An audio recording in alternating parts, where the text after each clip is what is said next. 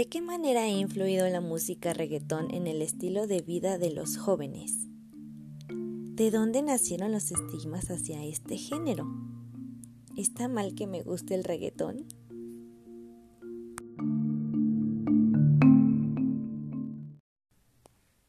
Se dice que el reggaetón tiene su origen en Panamá, República Dominicana y Puerto Rico, y en este episodio les estaré compartiendo un poco del contexto del origen del género, específicamente en Puerto Rico, y combinándolo con el contexto mexicano desde mi experiencia, esperando que aprendas un poco más sobre el género y su impacto.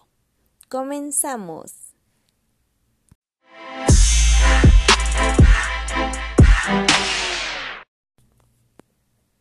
Inicialmente conocido como underground, entre otros nombres, el reggaeton nace como una mezcla de rap y reggae en español en los barrios y caseríos de Puerto Rico. Los caseríos son viviendas públicas donde regularmente vive gente pobre y se puede asegurar que hay maleantes, prostitución y punto de venta de drogas. Desde el comienzo el reggaetón fue producido por y para la juventud urbana de las clases más pobres. La clase media puertorriqueña no tardó en atacar al reggaetón llamándolo inmoral y artísticamente deficiente. Qué raro, ¿verdad? Alegando que es un atentado al orden social, que era misógino y que era una música completamente ajena a la isla. Debido a que el reggaetón se asociaba con los ciudadanos más pobres del país y una supuesta predisposición hacia la violencia y la depravación sexual, en 1995 la policía de Puerto Rico, con la ayuda de la Guardia Nacional, tomó la iniciativa de confiscar grabaciones de tiendas de música, alegando que las letras de reggaeton eran obscenas y promovían el uso de drogas y el crimen. Asimismo, el Departamento de Educación de la isla se unió a estos esfuerzos y prohibió la música underground y la ropa holgada. ¿Tú crees? Pero en el 2003, un año de campañas electorales, la política cambió sutilmente de bando. Durante este periodo se volvió muy común ver a políticos en plena campaña bailando y perreando en su esfuerzo por mostrarle al electorado juvenil que ellos estaban a la moda. Y tú te estarás preguntando ahorita, ¿cómo ocurrió tan rápidamente un cambio tan drástico si me estabas contando que prácticamente estaba súper satanizado y prohibido el género? Pues aquí te va una pequeña historia. El género era básicamente un fenómeno en los sectores populares. Los esfuerzos por censurarlo lo transformaron de marginal en célebre, siendo un estandarte de rebeldía para gran parte de la juventud puertorriqueña. Ya saben lo que dicen, mientras más le prohíbas las cosas a la gente, más lo va a hacer, y eso pasa en todo. Y aquí viene un punto clave del por qué el reggaetón empezó siendo tan explícito a diferencia del rap en español y de la salsa romántica muy escuchadas en la isla, el reggaetón hacía referencia directa a las condiciones sociales prevalecentes en el país, tasas de desempleo altísimas, escuelas sin recursos para brindar una buena educación, corrupción gubernamental y una violencia inmensa vinculada al narcotráfico. Si bien los funcionarios del gobierno trataron de culpar al reggaetón por mucho de estos problemas, la generación del reggaetón entendió que el lenguaje crudo, la sexualidad explícita y las crónicas callejenas no eran más obscenas, violentas o moralmente cuestionables que el estado general del país en el que los funcionarios lo tenían. Súper fuerte esto. En pocas palabras, como por qué te alteras de lo explícito de lo que canto si tú has contribuido a esta realidad. A pesar del intento por detener el avance de esta música, el resultado fue la elaboración de letras aptas para la radio. O sea, le quitaron todo, todo lo que era tal vez muy explícito y le hicieron más audible a la radio para que lo pudieran pues empezar a difundir. Por lo que las canciones se popularizaron y no solo entre la juventud de los barrios y caseríos, sino también ya entre los jóvenes de clase media. Esto produjo un impacto enorme en las ventas, lo cual convirtió al reggaetón de una industria totalmente artesanal, en donde las grabaciones eran totalmente caseras y vendían desde los autos de las personas a ser una industria totalmente de masas. Y esto lo pueden visualizar mucho en películas como la de Talento de Barrio de Daddy Yankee o la reciente serie de Nicky Jam hecha por Netflix, porque ahí tú puedes ver cómo grababan esos grandes éxitos, las condiciones de los caseríos de los que ya hemos hablado y lo fácil que era caer en el mundo de las drogas. Continuando con el contexto, un punto clave fue el lanzamiento del primer disco de Tego Calderón en el 2003. Espero que conozcas a Tego, porque este disco es una cuna excelente del éxito conocido Que retosen, que es un rolón, y espero también lo conozcas. Y la crítica consideró a este disco como un gran resultado musical, poético y político.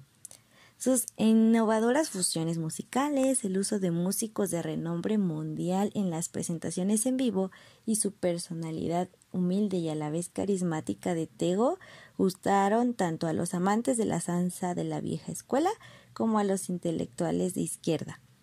Así que en vez de hacerle el fuche al reggaetón, la respuesta más apropiada tal vez era nacionalizarlo, es decir, cultivar a los artistas de la talla de Calderón, o sea, darles más recursos, darles más oportunidades, etc. La popularización del género en su propia tierra era muy importante, pero también era muy importante llegar a otros mercados como el de, Estados Unidos, México, República Panamá y Europa. Y bueno, justamente en este punto fue cuando la canción que arrasó en el mundo entero y que inició la fiebre global del reggaetón fue Gasolina de Daddy Yankee, que estoy segura que fue una de tus primeras rolas escuchadas del género. Y aunque parece que esta canción salió de la nada, lo que se buscaba esperanzadamente es que el reggaetón hiciera para los latinos lo que el hip hop había hecho para los afroestadounidenses. Y yo creo que ah, para este punto pues ya se está logrando. Muchas disqueras de Estados Unidos como Miami, Chicago, Los Ángeles rápidamente alteraron sus formatos para incorporar el reggaetón y asimismo los sellos disqueros que eran totalmente enfocados al hip hop establecieron subdivisiones latinas y firmaron contratos con los más prometedores artistas de ese entonces.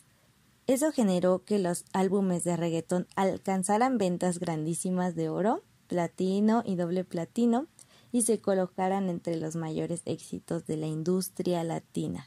El momento decisivo fue cuando el dúo Calle 13, compuesto por dos jóvenes de clase media, aparte eran claritos de la piel y con educación universitaria, imagínense, nada que ver con lo que hemos estado hablando, ganaron tres Grammys latinos en el 2006 y les comento que fue un momento decisivo porque para este entonces tenemos dos contrastes. Mientras que Teo Calderón fue el propulsor de una estética afrocaribeña, de la clase trabajadora, Calle 13 fusionaba una amplia gama de estilos musicales con letras inusuales para el género. Ustedes bien conocen cómo es Calle 13 y siempre se ha diferenciado del género a pesar de haber iniciado haciendo reggaetón.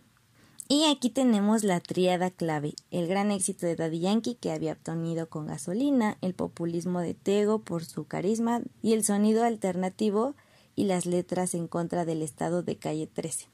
Entonces el reggaetón estaba ya listo para comercializarse fuera de la isla. La diversificación del reggaetón con bases en RB, electrónica y pop nos brindó otro momento cumbre para el género que fue la nominación de dos grandes, Wisin y Yandel, en la categoría de mejor video de música pop. Escuchen bien, pop, o sea, no era una categoría de, de urbano ni de latino, sino era pop. Y esta fue para los premios en TV en el 2009 demostrando que el reggaetón estaba en pleno apogeo compitiendo al lado de grandes artistas pop como Britney Spears, Beyoncé y Lady Gaga podemos empezar a concluir acerca de este contexto que la reputación global del reggaetón fue la que forzó a las élites puertorriqueñas a aceptarlo como un valioso producto cultural de exportación que genera atención y prestigio para la isla. Hoy el género representa una de las historias más impresionantes de triunfo económico y cultural puertorriqueño si bien la isla es más pobre que todos los estados de la Unión Americana, al usar un modelo de producción independiente inspirado por el hip hop estadounidense, los reggaetoneros se convirtieron no solo en estrellas globales, sino también en empresarios locales. Y esto es evidente en la proliferación de sellos disqueros como Flow Music, que es de DJ Nelson, el Cartel Records, que es de Daddy Yankee, y WY Records, que es de Wisin y Yandel. Sé que los conoces porque prácticamente esto se dice en todas las canciones y ha permitido que los intérpretes eh, mantengan un grado de control mucho mayor sobre sus productos y ventas en comparación con, por ejemplo, los músicos de la salsa que también son de la isla. Toda esta información para contextualizar el nacimiento del reggaetón no me lo estoy sacando de la manga, sino es una investigación de una revista electrónica llamada Nueva Sociedad y el título del artículo es Nación Reggaetón. Los autores son Francis Negrón Montaner y Raquel Zetas Rivera para que lo cheques si te interesa leer un poquito más porque de verdad está muy interesante yo conocí algunos datos, pero este artículo pues nos aclaró completamente el panorama. Y también agradezco muchísimo a los autores por si algún día escuchan esto, porque gracias a ellos pues les pude haber contado como un poquito más acerca de cómo nació el reggaetón en Puerto Rico. Agradezco que ellos hayan puesto esta información públicamente para que todos podamos leerla. Y para este punto vamos a dejar de lado un poco de hablar sobre la historia del reggaetón en Puerto Rico y vamos a continuar con el cómo este género ha impactado en México. Aquí sí les voy a contar algunas, muchas cosas de mi experiencia porque soy una gran seguidora desde que Gasolina empezó a escucharse en las calles y sin embargo no voy a defender lo indefendible, viendo los sucesos con gran sentido crítico porque quiero que te lleves algo de este episodio.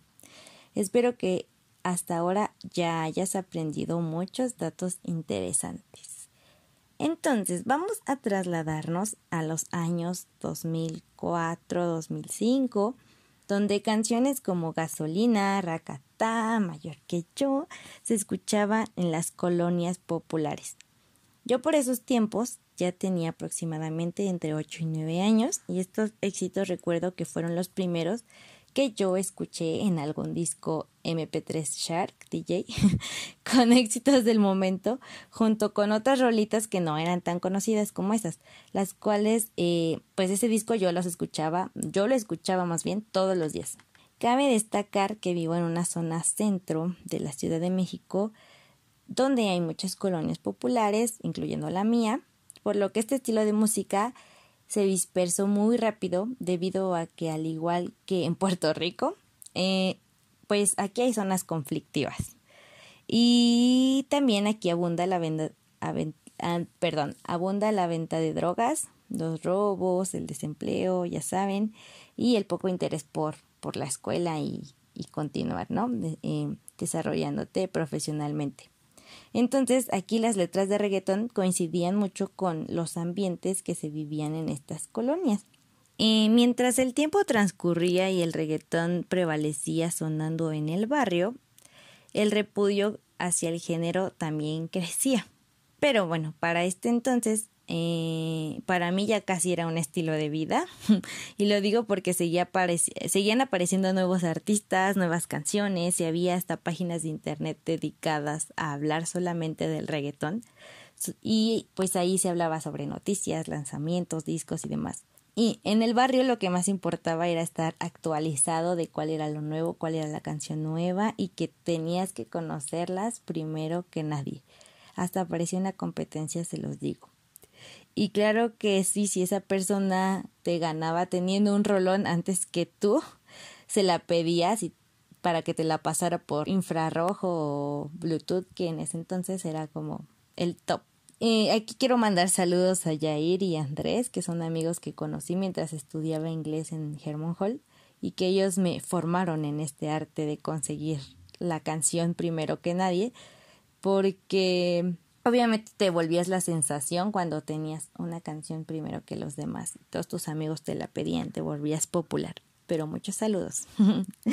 y bueno, ya, pasando un poco más a la etapa puberta, yo entré a la secundaria y en este tiempo el auge del reggaetón es mucho mayor en los diferentes barrios de la ciudad y por supuesto en el Estado de México. Eh, aquí ya estoy hablando de años como el 2008 y el 2009, donde se empezaron a formar grupos de personas a los que les gustaba el reggaetón, el perreo y las fiestas. DJ Pablito Mix empezaba a hacerse muy popular en esa, por ejemplo, el Caos Discotech llenaba sus instalaciones todos los viernes. El Caos está por Metro Ciudad Azteca, si es que no lo ubican.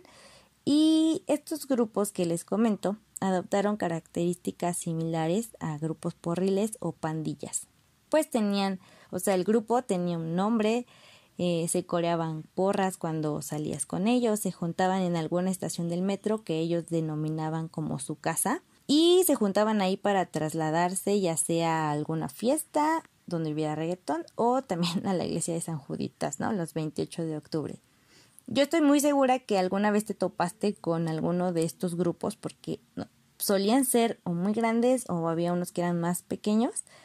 Y un ejemplo de ellos son los uvas cangris, así se llamaban, que ellos se juntaban en Oceanía y los sicarios y ellos se juntaban en Garibaldi.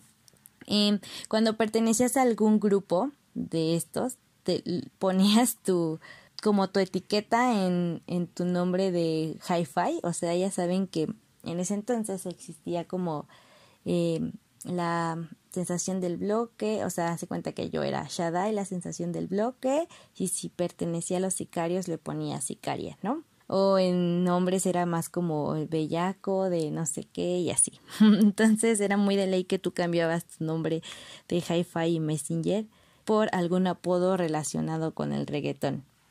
Y bueno, hablando más acerca de la vestimenta que era muy característica de estos grupos, porque estaba totalmente inspirado en los artistas de reggaetón en ese entonces, ¿no? Y aparte de que se inspiraban en ellos, pues como que le ponían un toque único, muy característico de México. Entonces, en este tiempo se usó mucho o estaba mucho de moda el brand de en la ropa, o sea, que era como muy visible, que se veía que tu playera era de cierta marca, ¿no?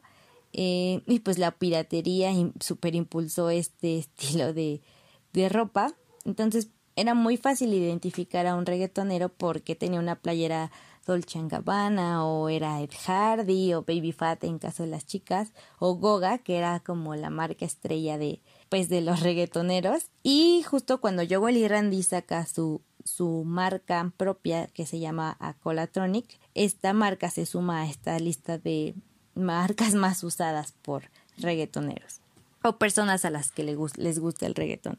Los accesorios característicos eran los lentes oscuros, las gorras, mariconeras, ya saben, así como de ladito, y los tenis estilo básquetbol, siendo Jordan la marca preferida y el estilo del cabello también en hombres era muy característico porque era un casquete corto, tal cual imitando a Wisin y Yandel o a Daddy Yankee. O si era largo, pues como que te lo ponía, se lo ponían de lado con mucho gel. Y pues las chicas optábamos por un flequito recto y mucho corrector alrededor de los ojos, ¿no? O también se puso mucho de moda. Ese, ese corte yo sí lo llegué a tener, el que era como el cabello cortito en la coronilla que, parecía que traías una piña ahí.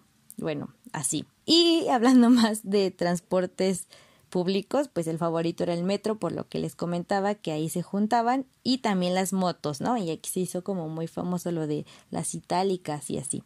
Entonces, pues todas estas características que te estoy dando es porque le dieron al movimiento reggaetonero en ese entonces una identidad y al tener un sentido de pertenencia a cierto grupo que pues eso genera que muchos consideren ese grupo como una familia, ¿no? Y te estoy hablando como estos que tenían hasta nombre y así. Si tú no pertenecías a algún grupo, al menos te sentías identificado por la ropa que usabas o porque si ibas caminando en la calle y veías que alguien se vestía de esa forma, era muy seguro que le gustara el reggaetón, ¿no? Y, y que esto pasa con cualquier tribu, o sea, no solo con ellos, sino pues así pasó con los emos en su tiempo, los metaleros pues tienen características que los hace ver como metaleros, los skaters etc. Eh, estas características similares te hacen perteneciente a algo y pues obviamente si perteneces a algo es porque compartes gustos con esa persona o ese grupo de personas. Y aquí viene lo triste, porque lamentablemente en estos ambientes algunos empezaron a ocasionar ciertos disturbios y a meterse con terceros, como pues ya saben, robando, golpeando. Eh, también se hizo muy famoso que se pensara que los embarazos no planeados eran como muy recurrentes en personas que les gustaba el reggaetón. Eh, y aquí también algo muy importante es que la droga más común en las fiestas y perreos clandestinos, ya saben, es la famosa mona, eh, que viene del solvente, eh, mayormente del PVC, y que a veces es mezclada con algo más que le diera un olor agradable, como la guayaba, ya saben ese video donde una persona está haciendo una mona de guayaba, o también el búbalo de fresa, se, se usaba muchísimo.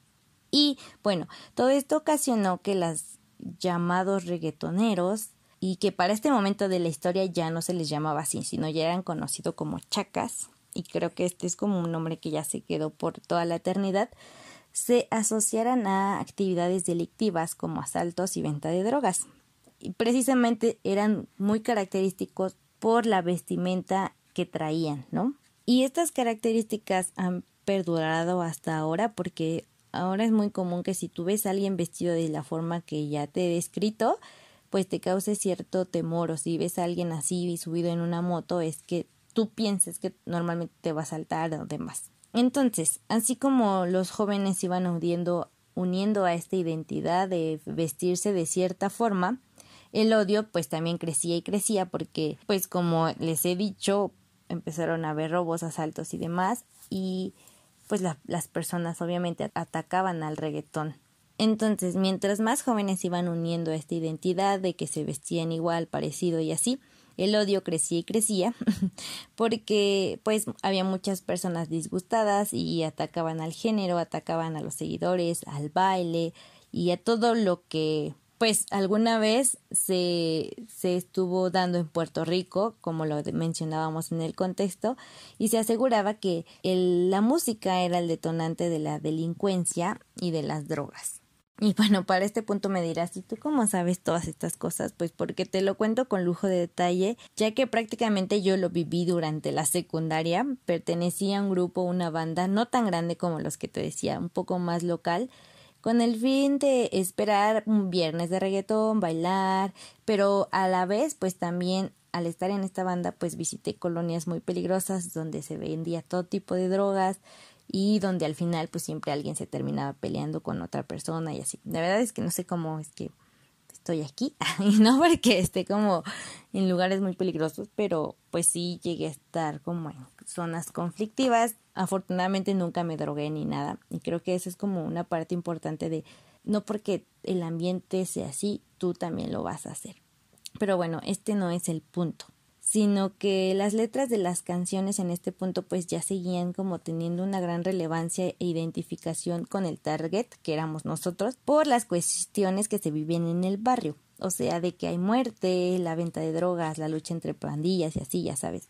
Canciones por mencionar que son muy ad hoc a esto es como la de Somos de Calle de Daddy Yankee, que el remix es muy bueno, o Bandolero de Don Omar, eh, Contego Calderón, y también algo importante destacar aquí es que lo que se escuchaba en las fiestas, o sea, por una parte tenemos como la parte que describe la, la, calle y demás, pero lo que se escuchaba en las fiestas a las que se iba era completamente un estilo underground, de perreo y así.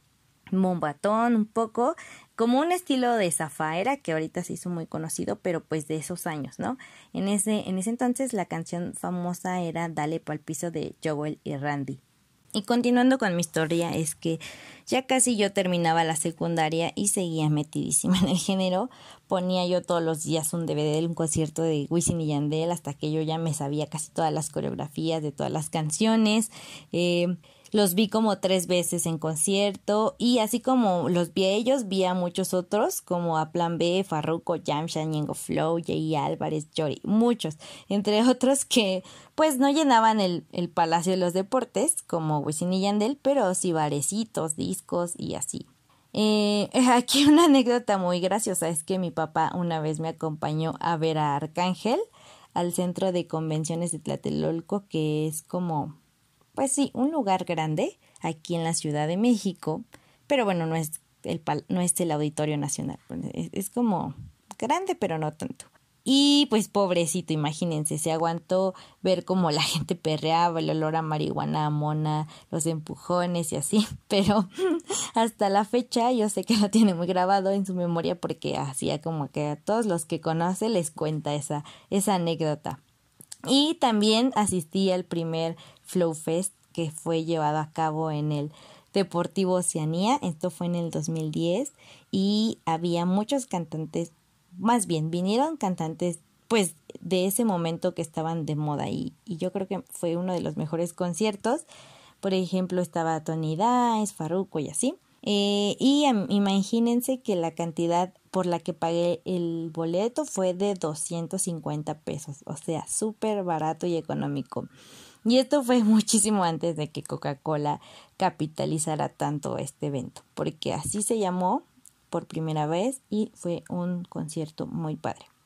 Y ya, bueno, pasando y continuando con esta historia, eh, ingresé yo a Prepa 9, que pues en el norte de la Ciudad de México esta prepa está catalogada por ser una escuela con mucha demanda y por lo mismo yo pensaba que mi gusto por el reggaetón no iba a corresponder mucho con el tipo de chicos a los que yo iba a conocer, porque yo pensaba que era gente como muy estudiosa y buenos para la escuela y así. Entonces oculté por mucho tiempo que me gustaba el reggaetón, hasta que llegó un momento en el que asistí a una primera fiesta en la prepa y me di cuenta que con unas copitas encima y ya entrada la fiesta chido, la prepa entera se ponía a perrear hasta el suelo y a cantar rolitas que yo me sabía y que me aguantaba por, por no querer verme mal.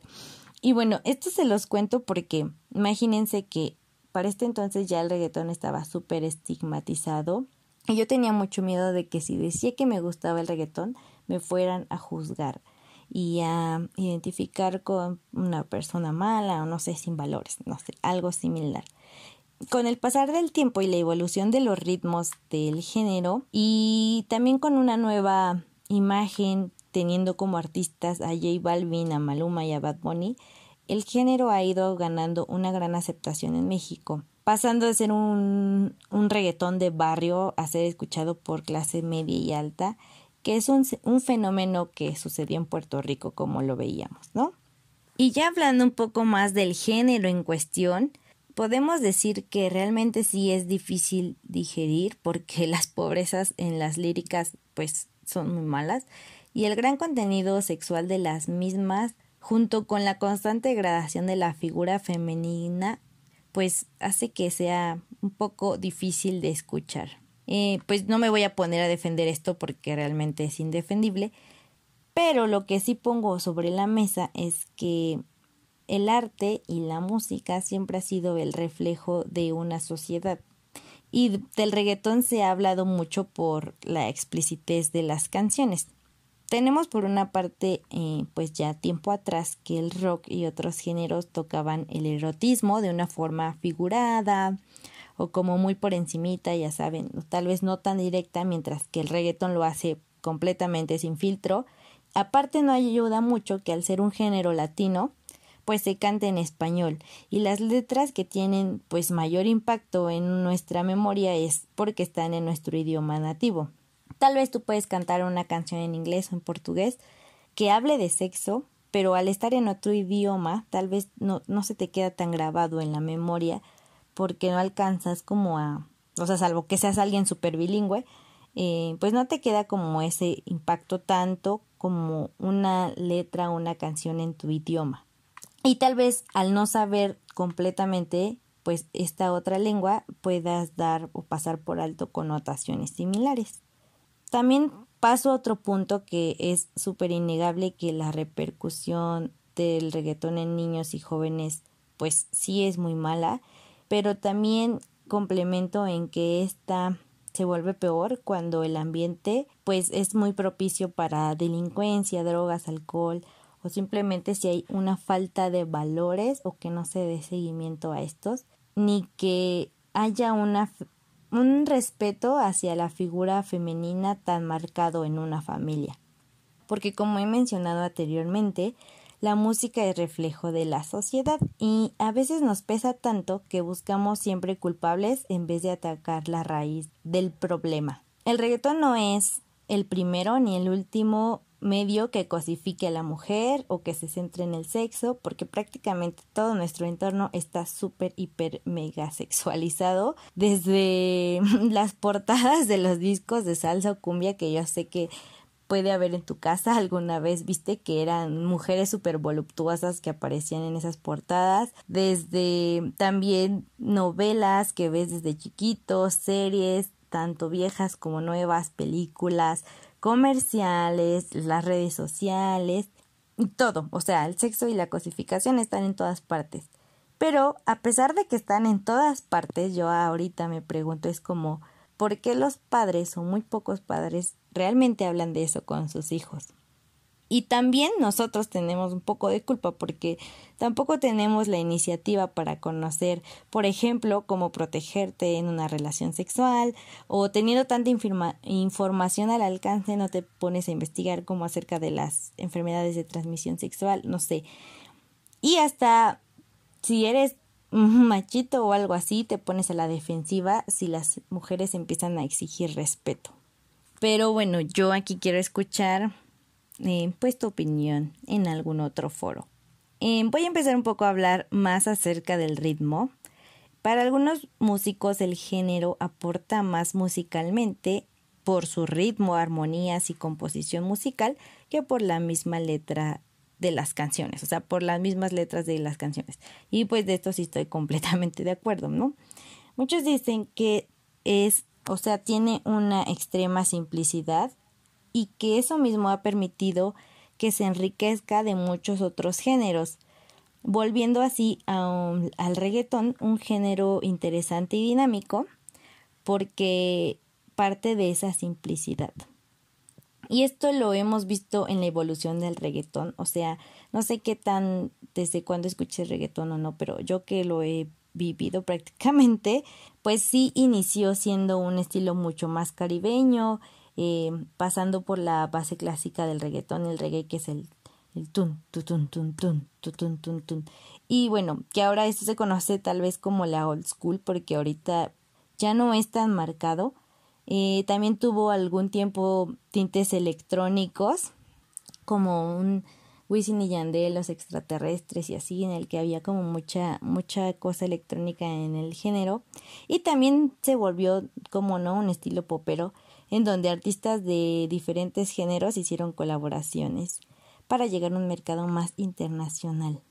En cuanto a las letras, existen las líricas centradas en temas de la calle, que de esto vamos a hablar un poco más adelante, eh, pero por otro lado está el reggaetón que fue más romántico como Niga o como Rakimi Kingway en algún tiempo, eh, está el estilo underground que es más como de la fiesta, la discoteca, ya sabes, el perreo, eh, y, por lo tanto es mucho más explícito. Y también está un estilo parecido como una baladita pop que puedes cantar pues como a cualquier hora, ¿no? Un ejemplo de este, de este estilo es el super gran éxito mundial Despacito, que pues no podríamos decir que es un reggaetón, pero al tener a Luis Fonsi y así es como una baladita. Aquí cabe mencionar que existe un subgénero que se llama trap o trap latino más que nada, porque ha estado sonando muy fuerte en estos últimos años. Entonces, como ha sonado, ha sonado tanto, podemos llegar a confundir entre el trap y el reggaetón. Aquí les voy a hablar un poquito así, una pintadita de que el trap pues no se inventó de ahorita, sino que ya tiene un origen ya bastante antiguo en los noventas. Este se originó al sur de Estados Unidos, en Atlanta, y estaba enfocado principalmente pues a raperos de raza negra. Pero pues como ya hemos hablado el reggaetón al ser un género un poco simple y que fácilmente se mezcla con otros, los reggaetoneros empezaron a hacer canciones similares, pues hablando de temas de la calle y de cosas que hemos hablado como de violencia, etcétera. Y bueno, cosas así no, tú no las pones en una fiesta, ¿no? Porque lo que tú buscas en una fiesta es bailar, entonces que te pongan una canción que habla de la calle, pues como que no va. Pero a esto se le podría denominar trap latino. Em, sin embargo, pues el mayor auge de este subgénero es el que se ha vivido en los dos últimos años con el máximo exponente que fue Bad Bunny o es Bad Bunny. Y la diferencia entre cada uno es que el reggaetón tiene una influencia de rap, o sea, con sonidos caribeños, el reggae de Jamaica, que es muy característico y que domina casi todas las canciones, y que pues por lo mismo lo bautizaron con ese nombre, mientras que el trap tiene una influencia en el hip hop de Estados Unidos.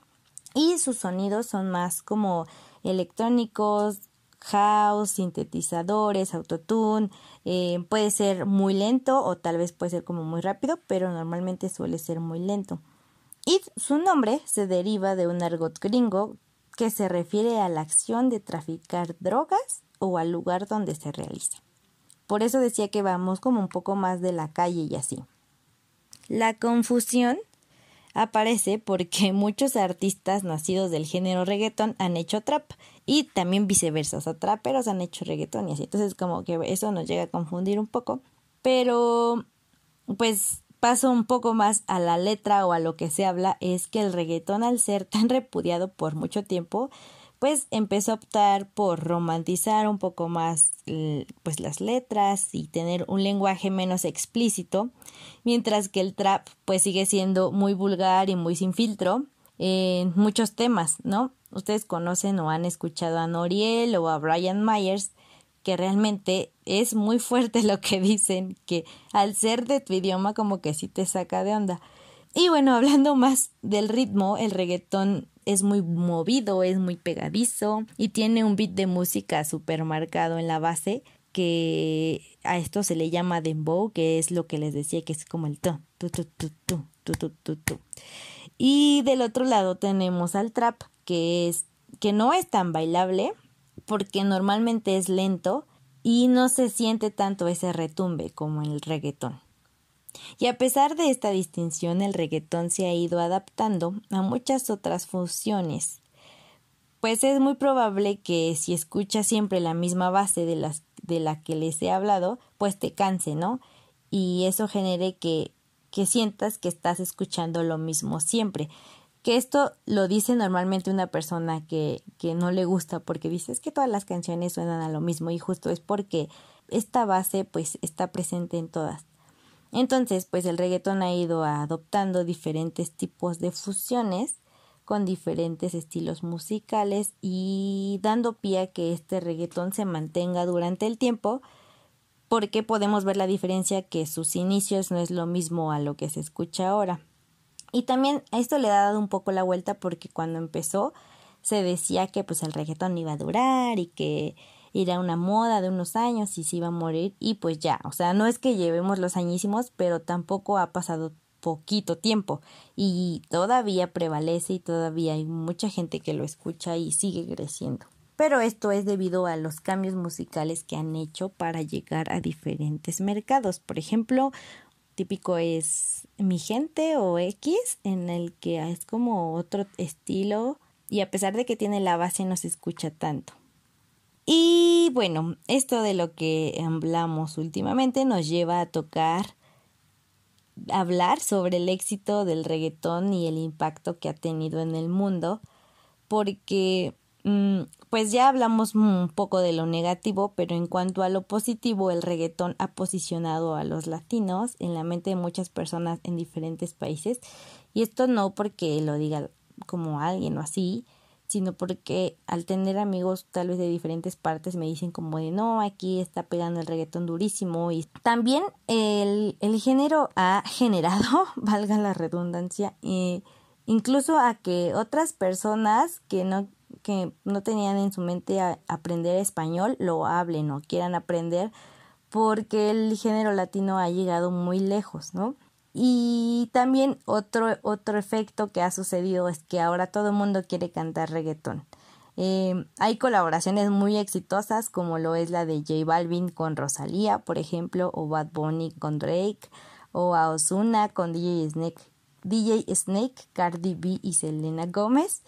Y bueno, hablando un poco más de un mercado mexicano, Rake, Jessie Joy, Thalía han cantado reggaetón.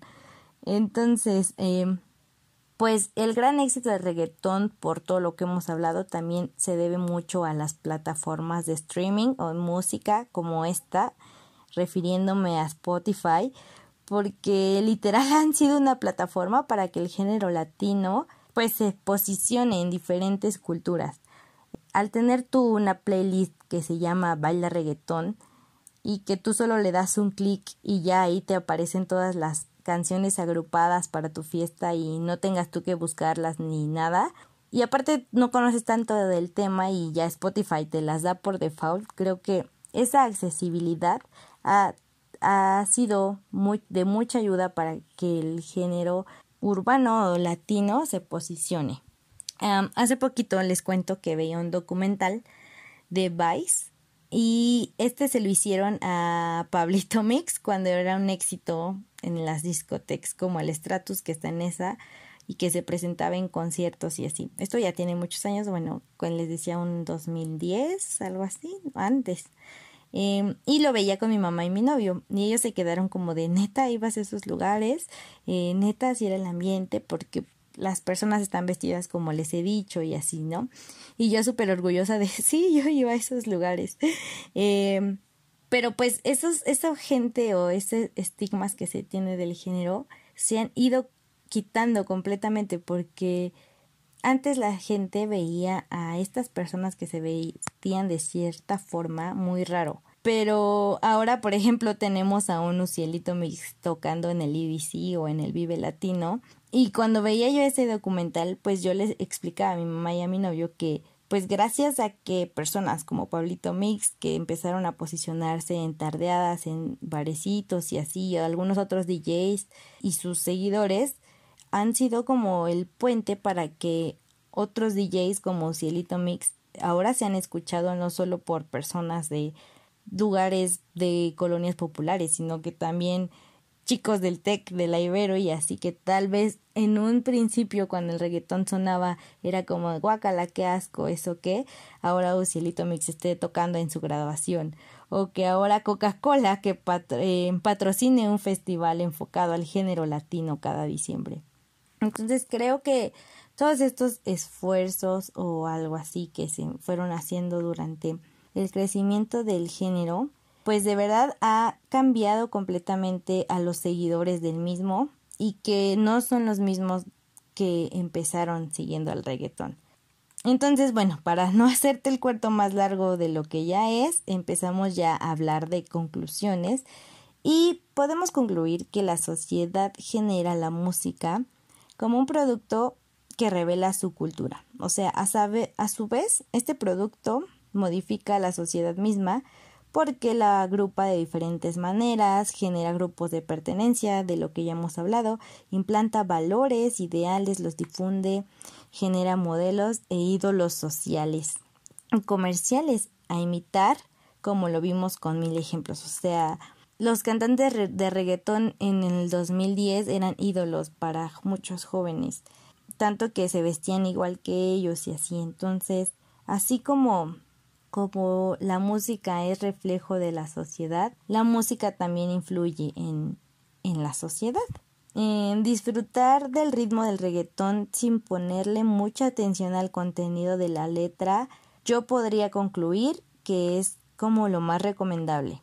Y lo digo porque a pesar de que yo, es, yo escucho reggaetón desde los ocho años y que yo puedo seguir escuchándolo desde que me levanto desde la mañana, ya sea lunes o viernes, Veo la letra como algo que acompaña el ritmo y no como un estilo de vida que quiera seguir. Y aquí te digo que yo puedo cantar El Pistolón, que es una canción de Arcángel con Yaga y Maki, y no por eso yo tengo un arma y, y estoy ahí matando gente o, o queriendo hacerlo. Pero vuelvo a lo mismo, o sea, depende mucho el entorno porque si yo estuviera más cerca al barrio, donde me desarrollara viviendo mucho más cerca en ese ambiente, donde yo tenga acceso a un arma y aparte maten a las personas muy cercanas y que eso sea muy normal, tal vez mi ideal sí sea eso que dice la canción. Eh, aquí yo estoy segura que muchos de ustedes llegaron a escuchar reggaetón por lo pegajosa que son las canciones, porque en eso son, o sea, son brillantes hacer una canción tan pegajosa y que esta canción no sea un éxito de un año, sino que haya una canción pegajosa cada mes, es increíble. Eh, porque seguro la tonada te gustó, el ritmo, porque la escuchaste en la fiesta, o porque justo, o sea, tú escuchas otra cosa, pero buscabas un ritmo nuevo a lo que normalmente escuchas y te, y te atrapó. Entonces, esto es como algo muy genuino, ¿no? Pero por otro lado, hay otras personas que realmente toman las letras como suyas y se identifican completamente con lo que se menciona y darían por hecho que las mujeres y las relaciones son solo para tener sexo o que podrían buscar solo ambientes de alcohol y drogas porque así lo dice la letra y porque los cantantes dicen que es cool. Eh, y bueno, aquí es donde se planta un ideal comúnmente en niños y en adolescentes, porque los niños no saben muy bien qué show y los, los adolescentes están buscando esa identidad. Entonces aquí es donde entra lo importante porque es probable que tú tengas hermanos pequeños y, o primos o sobrinos, tengas algún contacto con alguien más pequeño que tú y que veas que está escuchando reggaetón porque en su escuela sus amigos lo ponen o porque ella tiene acceso a YouTube y lo está escuchando o porque tú eres el que está escuchando reggaetón y prácticamente tú eres su ejemplo a seguir, tú eres su ideal y considera que escuchar reggaetón es un poco más acercarse a parecerte a ti. Y que esto pasa en cualquier género, o sea, no solo en reggaetón, porque es muy común que si una, un hermano o un primo escucha rock, el, el niño chiquito también quiere hacerlo. Entonces, hablando de los niños, es que él o ella no alcanzan a vislumbrar la diferencia entre lo que es real y lo que no, porque son niños. Aquí sí se estarían viendo influenciados sus valores y sus relaciones con los demás y escuchan como todos los días de sexo, sexo, sexo, eh, nalgas, tetas, no sé. Y aquí es donde hay que poner muchísima atención porque sí estoy completamente de acuerdo que para un niño de 4 o 5 años pues sí estaría dejando estragos sociales escuchar esto. Y si a alguien no le explica qué onda, o sea, como a qué se refiere o por qué están hablando de eso y así, el niño crece solo y nadie le explica y nadie le dice que eso no es verdad, ¿no? O va a querer aplicar cosas que no van. Bueno, aquí tal vez me contradigo un poco porque me vas a decir, ya pero tú empezaste a escuchar reggaeton a los ocho. Y debo decirte que sí, pero el hecho de que mi mamá escuchara lo que yo estaba escuchando y que mi papá me acompañara a conciertos, creo que es una gran ayuda a, a, a poder vislumbrar en lo que es realidad y lo que no. Entonces, si convives con niños pequeños a los que no puedas evitar que escuchen reggaeton, lo mejor sería explicarles que realmente no es correcto lo que dice ahí, ¿no? O que las mujeres no son solo para sexo. Eh, hablando más acerca de las mujeres, es que recientemente se armó un alboroto sobre el video de Yo Perreo Sola de Bad Bunny por muchas cosas, ¿no? Pero eh, una de ellas fue por meter en el video la frase de ni una más y aparte terminar el video con esta frase que dice si no quiere bailar contigo, respeta, ella perrea sola. Y bueno, aquí yo no voy a hablar si Bad Bunny hizo bien o no, o se colgó del movimiento, vaya así, que muy seguramente sí, porque es un artista y ellos lo que quieran es vender y ser conocidos, entonces muy probablemente se haya colgado del movimiento. Pero lo que sí defiendo de estas frases es que si un niño llega a ver este mensaje, probablemente tenga un impacto en él. O sea, y no estoy diciendo que todos los niños que lo vean, sí, pero puede generar algo. Y si alguien más le explica como por qué dice ni una menos y por qué dice sí y ella no quiere bailar contigo, respeta, pues se va a ir reforzando esa conducta social. Y no es que una frasecita vaya a ser la super diferencia, pero si al menos un niño lo ve y se le queda grabado, pues tal vez cuando esté un poco más grande se va a acordar. Y es en, en ese momento cuando ese mensaje cumplió su función. Puede ser que de 10 niños solo a uno le pase, pero creo que es pues como un buen trabajo. Y aquí yo les pongo ya por último un último ejemplo, es que yo tengo una canción súper grabada en mi mente que la escuché desde que era adolescente de 13, 14 años, que es la de Ivy Queen. Porque bueno, obviamente Ivy Queen es la perra, la diva y la potra, eh, que se llama Yo quiero bailar, seguramente lo ubicas. porque ha estado muy de moda en el TikTok. Eh, pero ella en esa letra menciona, yo te digo si me puedes provocar y no quiere decir que para la cama voy. También dice otra frase que menciona, no porque baile reggaetón soy chica fácil. Y algunas otras que me encantan porque esa canción realmente me gusta mucho, pero les juro que desde que yo escuché esa letra pensé, claro que sí, o sea, yo voy a elegir sobre mi cuerpo, con quién bailo, con quién quiero algo más, con quién no quiero nada, porque es mi cuerpo y yo decido sobre lo que me gusta y lo que no realmente me quedó súper grabado. Entonces, si Bad Bunny te está diciendo que si no quiere bailar contigo, respetes, hazlo, papá. Y no te estoy diciendo que solo tenga un impacto en niños, sino que en ti, amigo, que si la morrita te está diciendo que no quiere bailar contigo, es porque no quiere y no tienes que forzar o que te estén restregando algo que tú no pediste.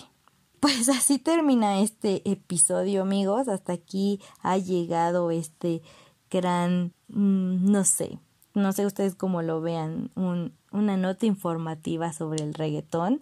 Disculpen por hacerlo tan largo, pero es que yo cuando hablo de reggaetón me apasiono muchísimo, si es que ya lo pudieron ver. Eh, pero lo que sí me importa es que me dejen saber lo que piensan en Instagram. Ya saben que estamos como arroba jóvenes y sabios. Eh, si les gustó o no, si aprendieron algo nuevo.